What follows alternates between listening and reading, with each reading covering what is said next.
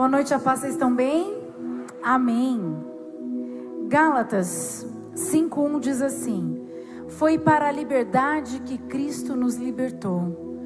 Portanto, permaneçam firmes e não se deixem submeter novamente a um jugo de escravidão.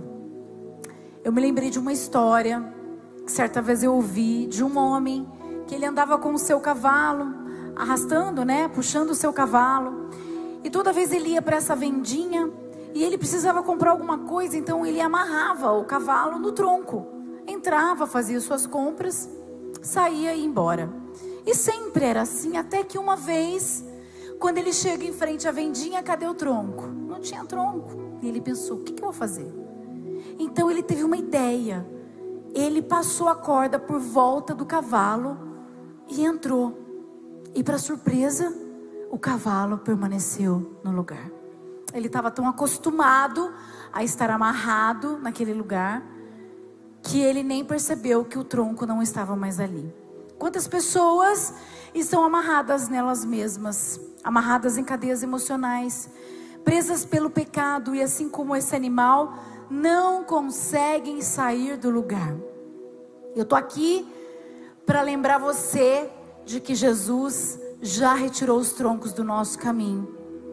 Jesus morreu e nos fez livre, retirou todos os troncos, para que eu e você tivesse liberdade de caminhar rumo ao propósito que Ele tem para cada um de nós. Mas quando a gente não entende isso, a gente continua preso, mesmo sem o tronco, no meio do caminho. Todo dia o inimigo, Satanás, o diabo, entrega para você quando você acorda uma, quando você acorda uma corda, para que você seja preso. Qual é o intuito? Por que, que ele faz isso? Porque ele não quer que você prossiga. A gente prega aqui fé, fé em movimento, caminhar de fé em fé, não olhar para as circunstâncias, para aquilo que seus olhos veem, mas para aquilo que o seu coração enxerga através da fé. Todo culto você está recebendo uma palavra de movimento.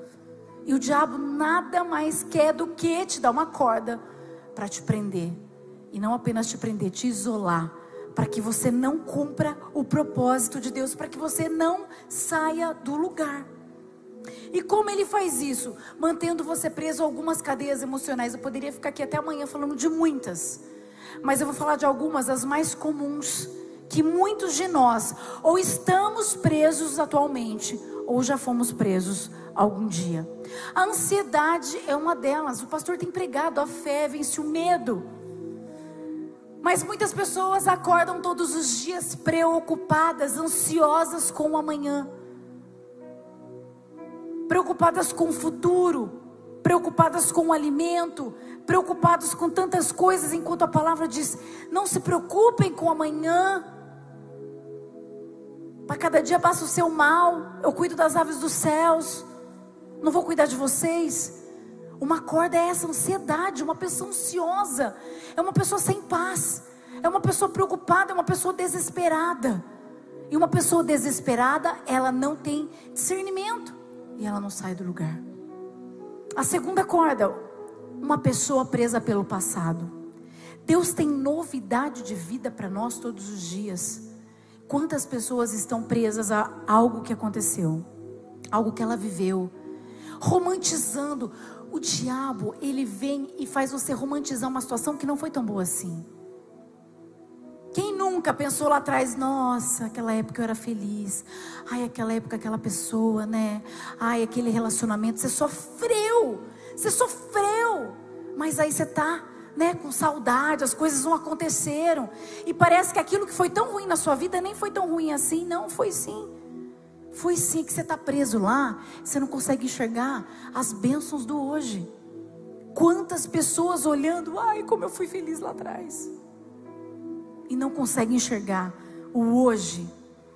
Qual a outra cadeia emocional? A solidão. Você está cercado de pessoas em casa, você está cercado de pessoas na, no trabalho, você está cercado de pessoas da igreja, você está aqui, mas você se sente só. O diabo fala todo dia para você: você vai ficar solteira, você vai ficar sozinha, você vai ficar sozinho. Não vai acontecer nada com você, você vai ficar. Ninguém vai se aproximar, as pessoas vão te deixar. Pessoas cercadas por pessoas, mesmo assim, com um coração solitário. Qual outra cadeia? A aprovação. Como o apóstolo Paulo nos ensina, é melhor agradar a Deus do que agradar a homens. E quantas pessoas estão presas na aprovação das outras pessoas, na opinião das outras pessoas? Essa é uma prisão maldita. Porque você não dá um passo sem pensar: o que, que vão pensar? O que, que vão fazer? Será que vão me aprovar? Eu fui presa na adolescência, na minha juventude. Cruel, isso é cruel. Você não tem vida, você fica dependendo do que as pessoas vão falar para você. Mas graças a Deus eu entendi que é melhor agradar a Deus do que agradar a homens. Então prossegue. Para de se preocupar, você tem que ser luz, você tem que ser exemplo. Mas a pessoa não precisa dizer que você é uma bênção. Deus já disse que você é uma bênção. A pessoa não precisa dizer que você é amada. Deus já disse que você é amado, que Ele amou o mundo. Que Ele está com você, que Ele não te esqueceu. Para de ficar esperando o outro. Não crie expectativas em cima de outras pessoas, gente. Essa é uma corda maldita que mantém muita gente presa e isolada. Qual a outra cadeia emocional? A mágoa. Já era para muita gente ter entendido a importância e o poder de perdoar. O perdão nos torna livres, é leveza. E tem muita gente que vai ter que, você vai ter que perdoar mais de uma vez. E Pedro perguntou para Jesus: sete vezes, Jesus? E ele falou o quê? 70 vezes sete. Não precisa fazer as contas, 490 vezes. Simples assim.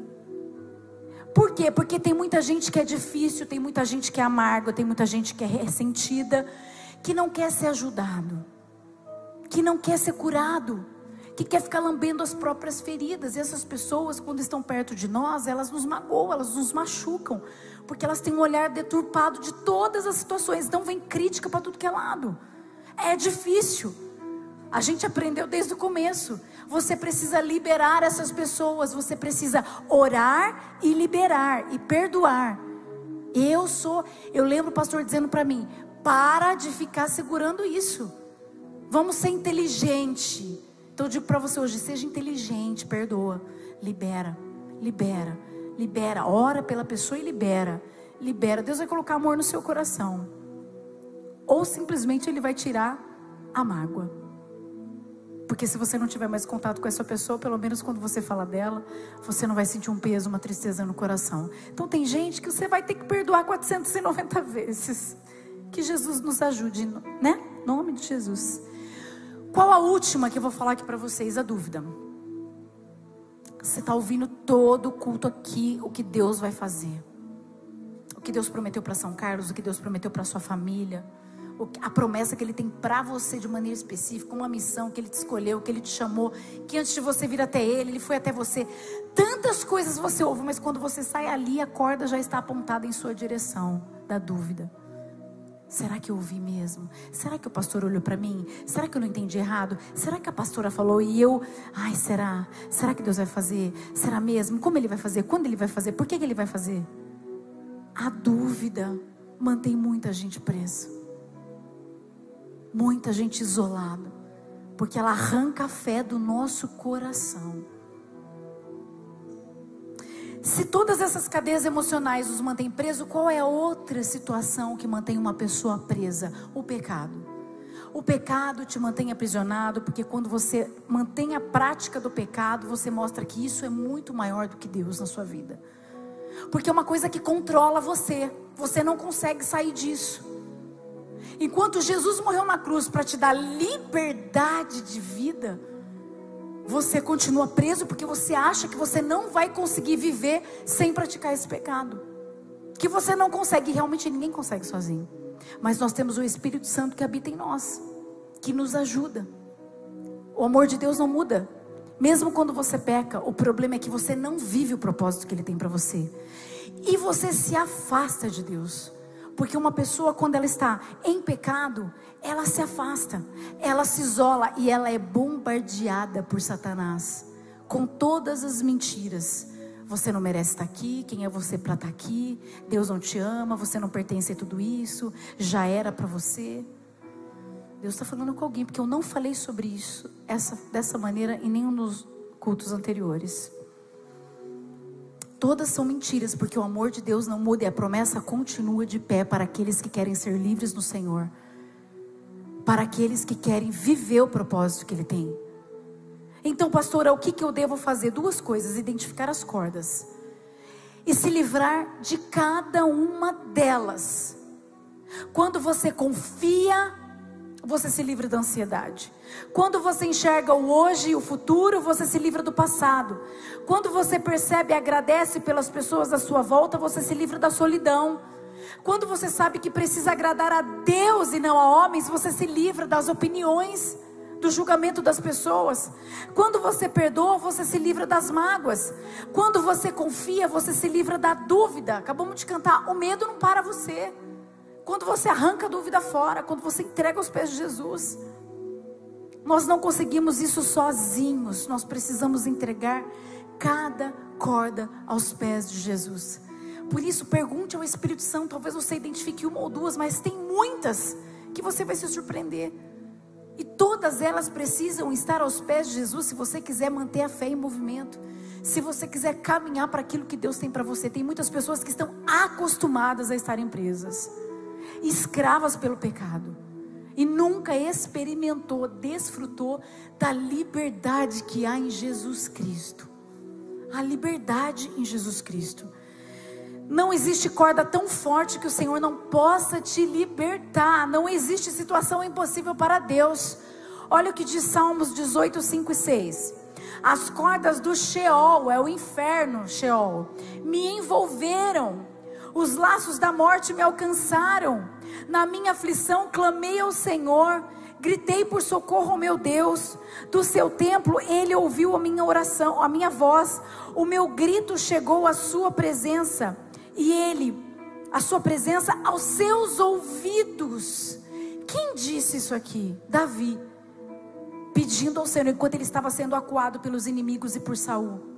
E quando ele diz aqui que ele se sentia oprimido, desesperado, preso por cordas diabólicas, uma situação que ninguém poderia resolver para ele, ele se lembra e clama ao Senhor, e do seu trono ele ouve a voz e muda a história.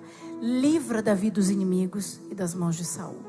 Não tem situação impossível para Deus, não tem corda que ele não possa arrebentar. Não tem pecado que você não possa ser liberto, livre no Senhor. Então saia daqui com duas verdades para essa semana e para a sua vida toda.